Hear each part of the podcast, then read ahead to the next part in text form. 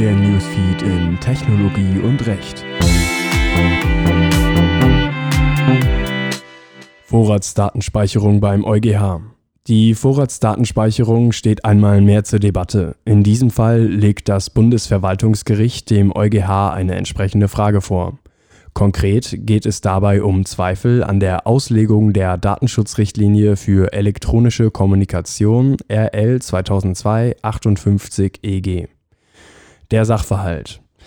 Die Klägerinnen im Ausgangsverfahren sind als Dienstleister eines Internetzugangsdienstes bzw. Telefondienstes für Endnutzer tätig. Sie beanstanden die ihnen durch § 113a Absatz 1 und 113b TKG auferlegte Verpflichtung, Telekommunikationsverkehrsdaten ihrer Kunden auf Vorrat zu speichern.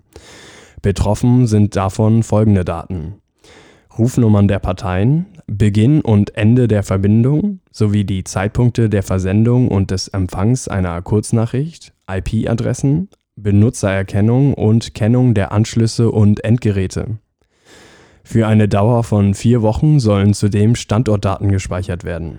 Zweck der Speicherung ist eine effektivere Strafverfolgung. Dabei dürfen die gespeicherten Daten allerdings nur zur Verfolgung besonders schwerer Straftaten oder zur Abwehr einer konkreten Gefahr für Leib und Leben, der Freiheit einer Person oder für den Bestand des Bundes oder eines Landes verwendet werden. Bisherige Meinung zur Vorratsdatenspeicherung. Das erstinstanzliche Verfahren am Verwaltungsgericht ist zugunsten der Klägerinnen ausgefallen. Diese seien nicht zu einer entsprechenden Speicherung verpflichtet. Eine solche Pflicht verstoße gegen Unionsrecht. Mithin seien die entsprechenden nationalen Gesetze im Fall der Klägerin nicht anwendbar.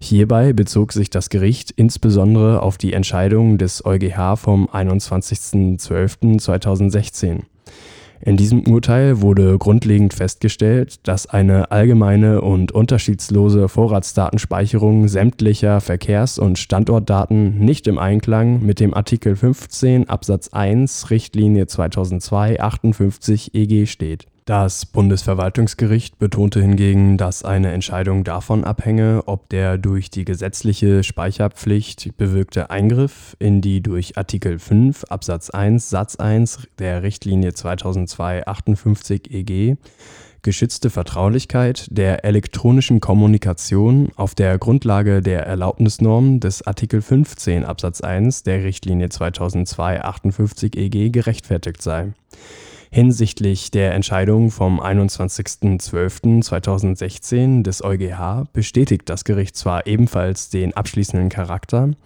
allerdings sei weiterhin klärungsbedürftig, ob eine nationale Regelung, die eine Pflicht zur anlasslosen Vorratsdatenspeicherung vorsieht, unter keinen Umständen auf Artikel 15 Absatz 1 der Richtlinie 2002/58 EG gestützt werden könne. Fazit: Eine Entscheidung bleibt abzuwarten.